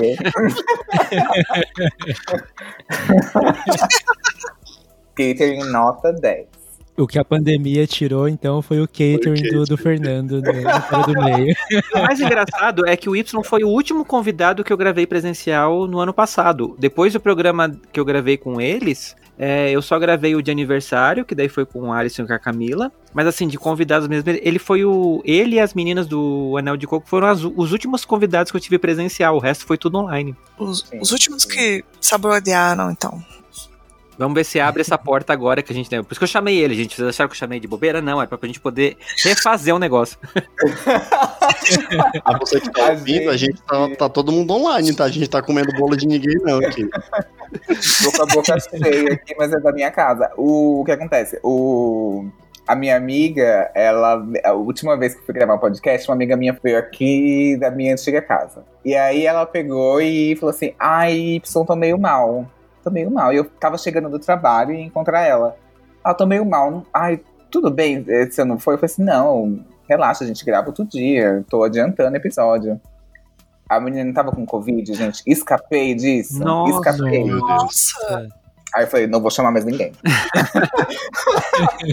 e ela foi uma das primeiras a pegar. Ela pegou em março, assim, em seguida do carnaval, assim. Tipo, no primeiro de abril ela já tava, tipo, com um sintoma. Ela pegou muito cedo. Caramba.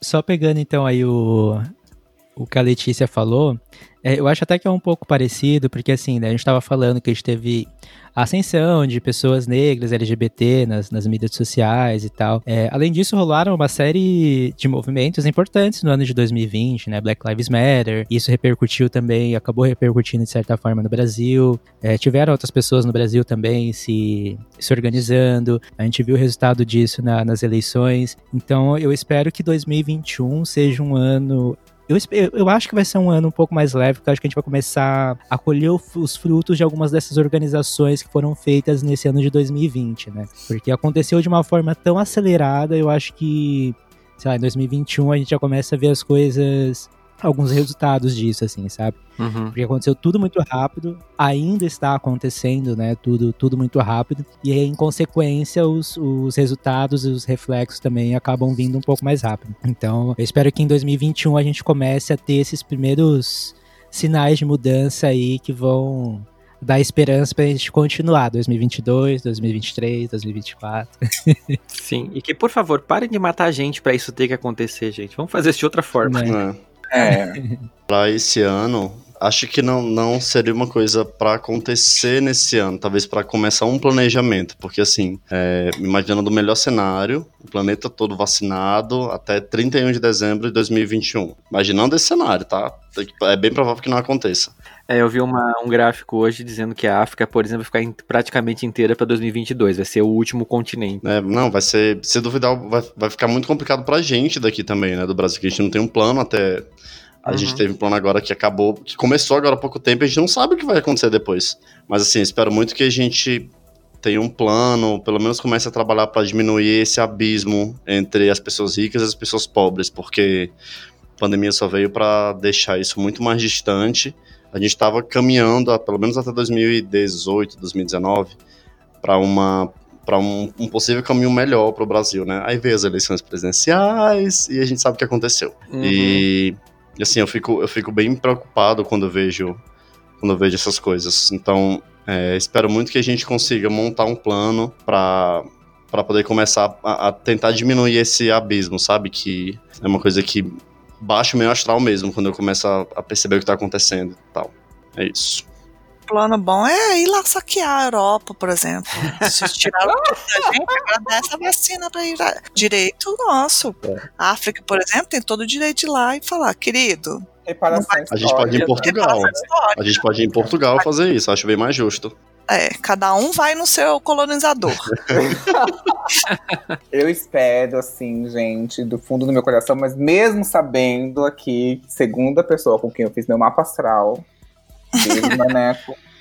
É, essa onda muito conservadora, barra fascista, barra discriminatória, é, veja seu fim. Que essas pessoas que tiveram seus discursos validados por líderes voltem para o limbo, para onde elas merecem estar, sabe? Porque essas pessoas tiveram muita coragem de sair, de espalhar os seus discursos preconceituosos, cheios de discriminação, criminosos eu acho que essas pessoas têm que voltar pro limbo da onde elas merecem, sabe? Está. Mas segundo o meu astrólogo, ele falou que isso vai acontecer, que isso está acontecendo no momento, uma limpeza no mundo em que está revirando tudo, tudo está sendo, nada vai ser mais a mesma coisa. E a pandemia acelerou ainda mais esse processo.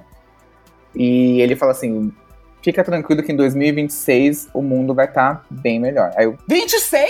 Vagabundo! Pois é. Mas é muito longe. Mas assim, eu acredito que vai vir antes isso. Vai entrar na era de aquários. Vai ser tudo muito amor e paz. Este ano aqui, 2020, é regido por Vênus. O ano, o ano do. O, o ano do amor, meu Deus. o planeta do amor. Muito amor, gente, esse ano. Adorei anos do amor, vou é. usar pra vida. Estamos todos na esperança, né? Porque o que a gente precisa em 2021, depois de 2020, é ter um anos do amor, né? Por favor. Eu acabando com a mensagem, toda militante por, por água abaixo. Pensando, ai, gente, que ódio. Não, mas eu concordo, assim. Eu acho que é, a minha esperança para 2021 é que a gente consiga, como planeta mesmo, né? Como a, seres humanos que somos, a gente consiga fazer um balanço, né? Do que o Covid, do que 2020 trouxe pra gente e a gente possa repensar muitas coisas e que os governos que a gente colocou no poder, não só no Brasil, mas assim, muitos lugares do mundo, que escancararam agora, que são pessoas que têm muito discurso, mas que na prática, assim, são grandes responsáveis pela morte de muita gente, e que a gente possa derrubar essas pessoas e voltar a recuperar um pouquinho a, a humanidade que a gente perdeu. É, eu acho que esse é o o meu maior desejo, assim, a minha esperança para 2021 como, como humanidade, né? E que a uhum. gente consiga fazer as coisas como é, somos mesmo, né? Como um planeta unido e não como países, cada um cuidando uhum. do seu. É, uma palavra que eu tava pensando assim é muito regenerar, que as pessoas busquem regeneração do planeta, sabe? Sim. Tipo, porque veio isso e e por trás disso tem milhares e milhares e milhares de mensagens do meio ambiente, sabe? E eu acho que, tipo, temos que regenerar essas pessoas. A gente tá chegando perto de um ponto em que pode se tornar irretornável os, os danos que a gente causou ao meio ambiente. Sim, e a natureza, ela dá sempre a resposta dela, né? Esse, uhum. esse ano passado foi um vírus. O que que, né? Todo mundo já assistiu o filme Catástrofe, gente. Pra vir um meteoro aqui é um, dois. Sim. Muito bem. E para a gente encerrar, quais são os últimos desejos que vocês separaram ali para 2021? Ai, não tenho mais, meu Deus do céu, muito muito desejo. Meu quarto desejo é que volte a novela Amor de Mãe. Eu quero muito saber o que vai acontecer com o Domênico, com a mãe, a mãe dele que matou a, aquela mulher que eu acho que ela não matou, mas falaram que ela matou. E que também eu quero saber como vai ser. Mas é de verdade, tá, gente? Esse é o meu desejo, tá todo mundo assim, mas é, é esse mesmo. Porque tem algumas conversas de que gravaram só o núcleo da Regina Casé e tudo, toda a novela se resolveu ali no núcleo dela, né? Daquelas de, de mais uns oito, nove personagens. E não faz muito sentido, porque a novela tava muito redonda, né? Então, é, já é muito complicado para para Globo, por exemplo, exibir uma novela que passe que ela seja exibida durante o final de ano, porque a audiência sempre cai. Então, uhum. coitado da novela Amor de Mãe, da, Amor de Mãe ia ter dois Réveillons, né? Então, dos piores momentos possíveis para poder ter a novela. Então eu queria muito que voltasse logo. A novela vai voltar em março, vai demorar ainda, mas eu quero muito logo essa resolução, porque eu não, não aguento mais. Eu tô morrendo de saudade da novela. Nunca mais tinha acompanhado a novela. Essa novela foi de, a, a, a, outra novela que eu acompanhei foi Kubanacan, pra vocês terem noção de como faz tempo que eu não acompanho novela. Nem Avenida Brasil consegui acompanhar. Foi, você virou gay vendo Kubanacan, né, gente? É sempre. Do Esteban. Gente, o Dark Esteban, eu gostava. Ai, eu sempre tô dedubando, eu gostava do Dark. Nossa, Dark Esteban. Ai, eu adorava que ele era malvado. Ai, adorava. Muito bom ator, Só mudava um figurino. Mas, Davi, deixa eu só te falar, parece que a Globo dispensou muitos atores do Amor de Mãe para principalmente as crianças, foram os primeiros cortados, porque criança depende de ter acompanhante para gravar. Então eles dispensaram todo mundo para poder reduzir. Mataram as crianças A criança na novela também não era relevante, não. O menino chato. Todo mundo, toda criança na novela era, era chata. Eles mataram as crianças, o que eles não faziam? Não sei, eu sei que parece que a Globo, tudo que era criança que tava em novela, eles dispensaram porque a gravação com criança depende muito mais gente no set para evitar aglomeração, eles cortaram todas. Foi o que eu li, pelo menos, né? Desemprego infantil. Parecia a velha do Titanic agora falando, foi o que eu li. Cadê o sindicato dos atores infantis para poder ver, rever isso, gente? Correr atrás. É, esse, que esse ano, 2021, eu perceba mais a diferença quando eu estiver sendo teimoso e quando eu estiver persistindo. Que às vezes eu me confundo muito nisso, assim que às vezes eu fico insistindo, insistindo, insistindo na mesma coisa que não tô tendo nenhum retorno. Na verdade, eu tô sendo teimoso, não tô persistindo. Isso foi a minha psicóloga que falou no ano passado e eu foi gatilho, realmente eu faço isso deveras.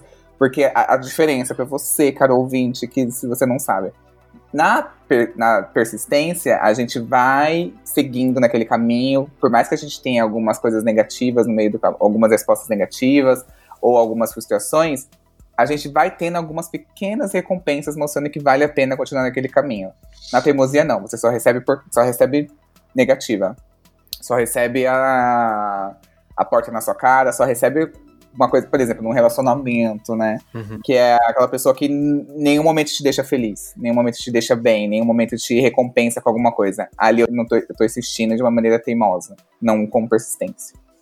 Então, fica aí a minha muito, Dica pra 2021 pra mim mesmo. Nossa, essa terminou. Cla Clareza mental. Uhum. Terapia. eu consigo pagar minha terapeuta, continuar pagando meu tratamento. e, gente, o meu último desejo que eu separei aqui pra 2021 é arrumar um namorado. Pelo amor de Deus, eu não vou aguentar ah! outra quarentena sem ter ninguém aqui para poder ficar comigo, porque sério. É o anos do amor, Fernanda. É por favor. Chance, é, olha, é o que eu não preciso para 2021, porque isso fez muita falta em 2020. Como eu falei, a última gravação que eu fiz presencial ano passado foi o episódio Invasão Hétero, onde eu confessei, gente, que eu estava sem transar e eu continuo até hoje. Então, por favor, vamos né, fazer uma campanha. Qual que é? Você falou que você era filha da Baby do Brasil. Qual que é o nome? Sarah, a Sarativa. É. Eu, saudades daquilo maravilhoso. Mas é isso. E esse episódio se chama 21 Coisas que a gente quer de 2021.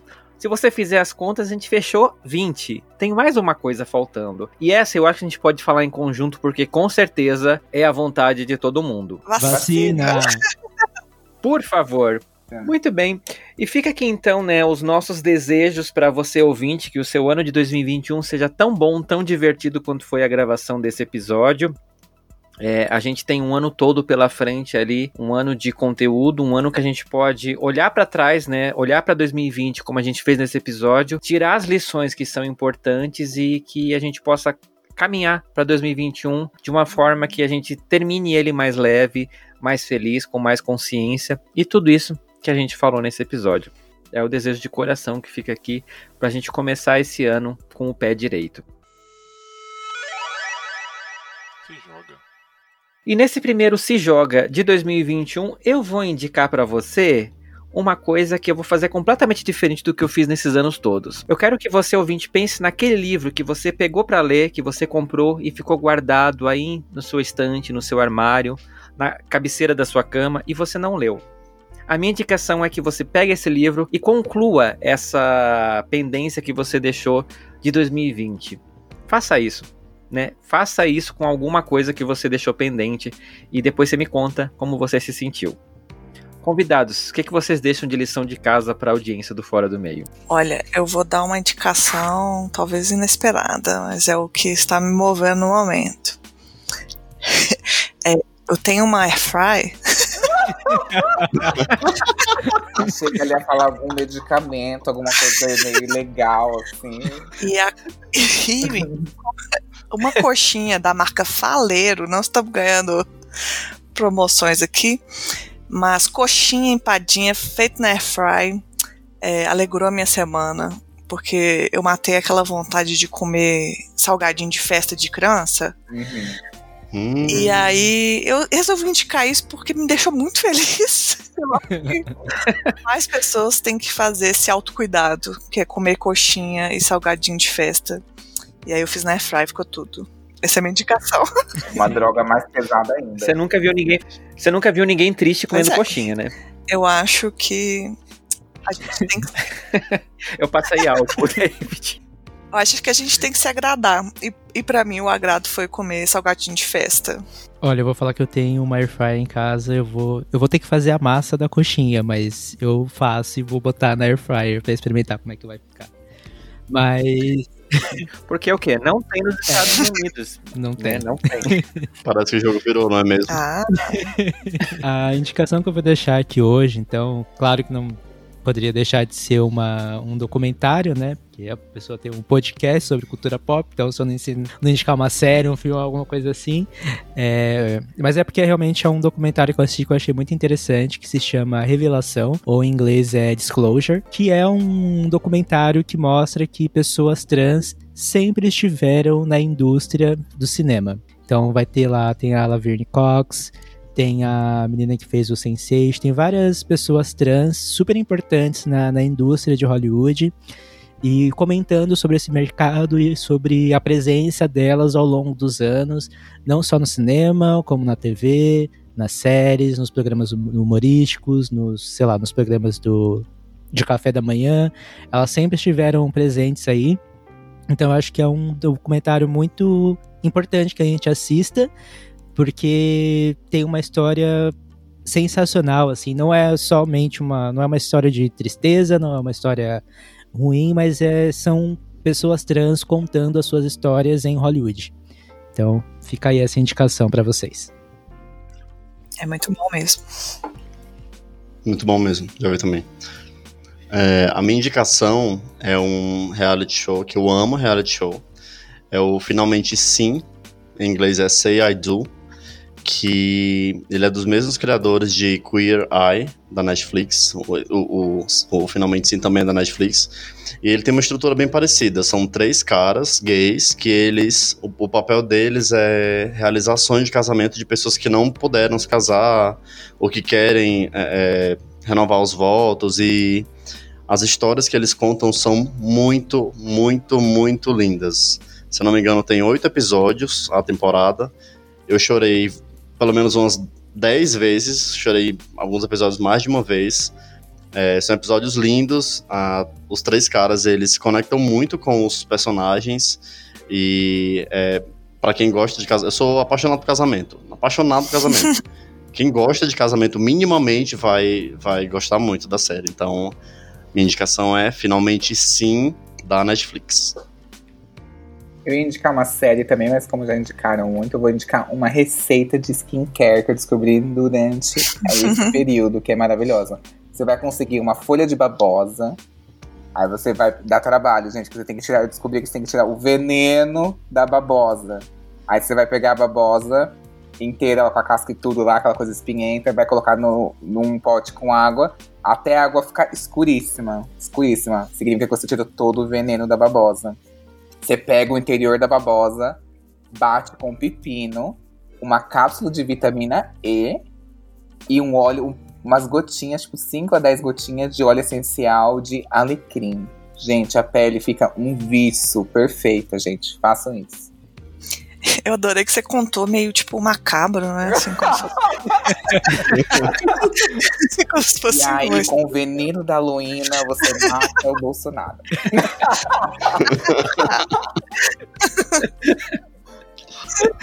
Essa é a melhor. Def... Eu, eu, tô, cho- eu tô chocado que babosa tem veneno. eu Tem, não sabia menino, disso até do esse pior momento. jeito, queimando a minha pele. É um negócio que irrita a pele horrores. Não sabia, eu falei, passei a babosa direto. Eu falei, que fedida essa babosa, muito fedida, não gosto. Aí a mulher, tem que... Aí uma veinha falando, a velha, tem que tirar o veneno da babosa. Aí, eu, ai meu Deus do céu. Nossa. Irritou horrores minha pele. Gente, E como que tira o veneno é, da tem, é, babosa? chama aloína, que é, não, é- ela é tóxica, não mata, eu, eu acho que não sei. Sobrevive a aloína. Tomara que não, né? Aqui, mas assim, não sei se for alérgico, pode ser muito ruim, mas irritou a minha pele. Eu tenho uma pele sensível. Então tem que tirar o veneno da babosa. Ela é tipo as gays padrão Oi? da The Week, então. Ela, assim, ela só é tóxica, ela não mata. Depende, se tiver um dark room, bate tua carteira, mas é isso. Acabei de ser cancelado agora. Mas tira a Luína, pelo amor de Deus. Ai, ai. gente. Muito bem, gente. Desculpa, vou começar 2021 sendo cancelado. Tipo, gente, por favor, não me cancelem, foi só uma piada, tá? Mas é isso, gente. Eu quero agradecer demais vocês por estarem aqui comigo, né? Estreando essa temporada de 2021 do Fora do Meio. Eu acho que a gente conseguiu, né, fazer um episódio divertido para as pessoas darem um pouco de risada, né? Começarem um ano com um alto astral. E de coração, muito obrigado, né, por estarem aqui comigo dividindo esses microfones e a gente, né, começando esse fora do meio da melhor forma possível. Ah, Sem palavras, né? Sem palavras. É, sem palavras. Speechless, Lady Gaga, speechless. eu, que, eu, eu agradeço o convite. Eu me diverti bastante, foi muito gostoso. E pode chamar mais vezes. Com certeza. Olha, eu só tenho a agradecer também. Eu sou fã do, do Fora do Meio. Confesso que estou um pouco atrasado, porque né, tô escutando, tentando escutar todos os podcasts da rede. Mas é sempre bom estar aqui. Espero fazer a terceira vez para poder pedir música também. Igual. Uma merda. É, eu também agradeço muito, muito, muito pelo convite. É, foi minha estreia aqui, gostei muito, vocês são, vocês são incríveis. E é isso, espero também voltar outras vezes para poder pedir música também no, no Fora do Meio. Eu não peço no Fantástico, eu peço no Fora do Olha a Meio. A gente faz uma playlist, né? É, exatamente. Eu agradeço muito pelo convite, Fernando. Adoro muito, gosto muito de participar do Fora do Meio. Adoro o podcast também. Votei em todas as enquetes de batalha de episódios do ano passado. Inclusive o episódio meu favorito foi com o outro melhor, que era o meu favorito, que não participava, que eu não participo. tive que votar no outro. Mas enfim, muito obrigado pelo convite. Agradeço muito, muito, muito mesmo. Tá, Mas você viu que ele passou da repescagem, né? Então quer dizer, a galera Exato, resgatou tem um ele. carinho envolvido aí, gente. Não me expus tanto à toa, sabe? E galera, como é que o pessoal acha vocês nas redes sociais, né? Como que eles descobrem o podcast de vocês começando o ano, né? Podcast novo, gente. Vamos conhecer coisas novas. O meu podcast é. Você pode achar tanto todas as plataformas, no Instagram, por exemplo, é sapajusta, que é um podcast meio um talk show, tem uns jogos no meio, umas conversas sérias, umas políticas, umas mistureba lá. E o meu Instagram é Let's da Mata, que também você pode ir lá falar comigo. Bom, o FajoCast a galera encontra tanto no Twitter como no Instagram, como arroba FajoCast. Já, já deixo avisado que eu não posto muita coisa por lá, eu posto mais só as publicações dos episódios mesmo, porque, sei lá, é o que, tem, o que eu tenho pra fazer por lá, às vezes. Às vezes, mas assim, me sigam, porque às vezes eu solto alguns spoilers lá. Então eu termino de gravar um episódio, tô gravando alguma coisa, eu solto alguma coisa ali. Só não é com a frequência que vocês estão acostumados. E no quem quiser me seguir nas minhas redes sociais, onde eu sou um pouquinho mais ativo, vocês me encontram no, no Twitter como nerdfajuto. Lá eu tô quase todos os dias. E no Instagram como Anderson.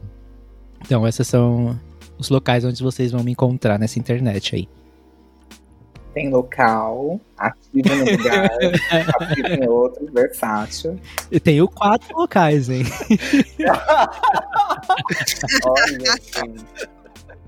É condições, né, gente? Não vim pros Estados Unidos pra nada, né, amigo? Internacional. Local internacional. Você encontrou Desculpa Atraso no site, que é desculpapodcast.com.br e nas redes sociais também com arroba desculpapodcast. Se você quiser falar comigo, trocar uma ideia, também ver um pouquinho mais sobre o podcast, você pode me procurar por arroba David Varelo, D-A-V-I-D V-A-R-E-L-O. Show? É isso. O conteúdo Y eu posto muito, muito, muito, muito, até demais no Instagram. Então, tudo tá concentrado lá. É arroba controle underline Y, porque, gente, durante anos eu fiquei divulgando controle Y, ninguém me achava. Então é controle underline Y. Perdi tanta divulgação, tanta oportunidade. Mas é isso. E se você por acaso ainda não segue o Fora do Meio, segue a gente no Instagram, no arroba Fora do Meio Podcast, ou no Twitter, Fora do Meio Pod, no nosso site www.foradomeio.com.br e manda um e-mail, né? Fala o que você achou desse episódio, como que você espera que o seu 2021 se desenrole, quais são as suas 21 coisas que você espera no Fora do Meio Podcast, arroba gmail.com. Gente, mais uma vez, muito obrigado, né? Agradeço demais vocês por estarem aqui comigo. E ouvinte, eu espero vocês daqui a 15 dias em mais um episódio do Fora do Meio. Quero deixar um tchau, pessoal? Tchau, tchau. Bye, bye. Beijos. Beijos. Que sejam anos de amor pra você. Muito lindo. Conheça a Rede Gaúcha de Podcasts, podcast.com.br.